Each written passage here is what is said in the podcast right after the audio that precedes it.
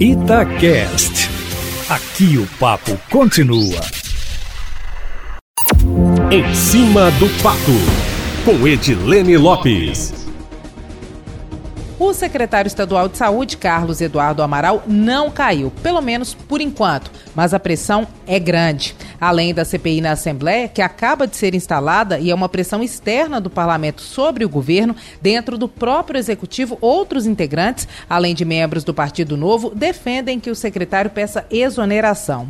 No caso do partido, integrantes da legenda avaliam que, mesmo que não seja ilegal, o debate passa pela questão moral e o secretário se vacinando e vacinando a equipe teria dado um mau exemplo. Conforme nós informamos em primeira mão, o governador chamou o secretário para uma reunião hoje cedo e deu voto de confiança a ele disse que vai aguardar as apurações. Com isso, Zema acabou pagando para ver. Agora, com a instalação da CPI, que está sendo chamada de CPI dos fura-fila, os dados serão esmiuçados e ficarão em alta, com visibilidade, por bastante tempo, o que na prática sangra o governo e desgasta o governador, já que ele é o chefe do executivo.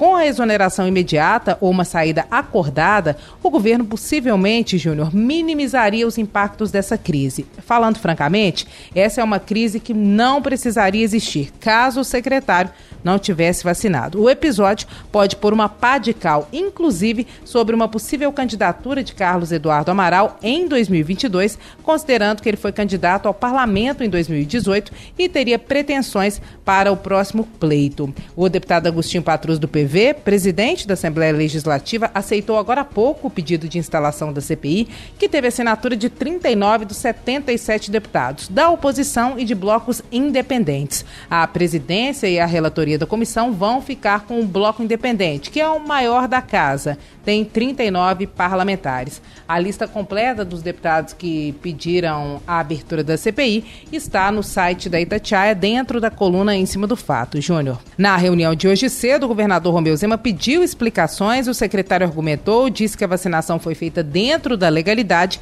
e Romeu Zema, então, deu a saída que nós conhecemos até o momento de que vai aguardar a apuração dos órgãos de controle, inclusive da Controladoria Geral do Estado e pediu ao secretário que preste esclarecimentos à sociedade. O governo, então, chamou uma entrevista coletiva do secretário estadual de Saúde para daqui a pouquinho, às quatro e meia da tarde. Clever Ribeiro, inclusive, está lá e vai acompanhar tudinho, informar aqui na programação da Itatiaia. O secretário não ter caído não significa que o cenário não possa mudar a qualquer momento, Júnior Moreira, por causa das pressões que nós já dissemos que é interna e que é externa e que a questão não é uma questão estritamente legal, uma questão de ordem moral.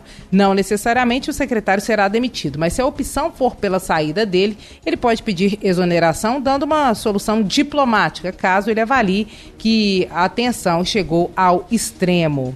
E diante da polêmica envolvendo a vacinação do secretário estadual de saúde, Carlos Eduardo Amaral, e de servidores administrativos da pasta, a reportagem da Itatiaia procurou a Secretaria Municipal de Saúde de Belo Horizonte para falar sobre a situação no município. Em nota, a Secretaria Municipal de Saúde respondeu que o secretário Jackson Machado e o subsecretário Fabiano Pimenta não foram vacinados. Nem eles, nem qualquer outro subsecretário ou servidor administrativo da Secretaria Municipal. Ainda de acordo com o posicionamento da Secretaria Municipal, Júnior Moreira, os secretários, subsecretários e servidores administrativos da pasta vão aguardar chegar a vez deles para se imunizarem.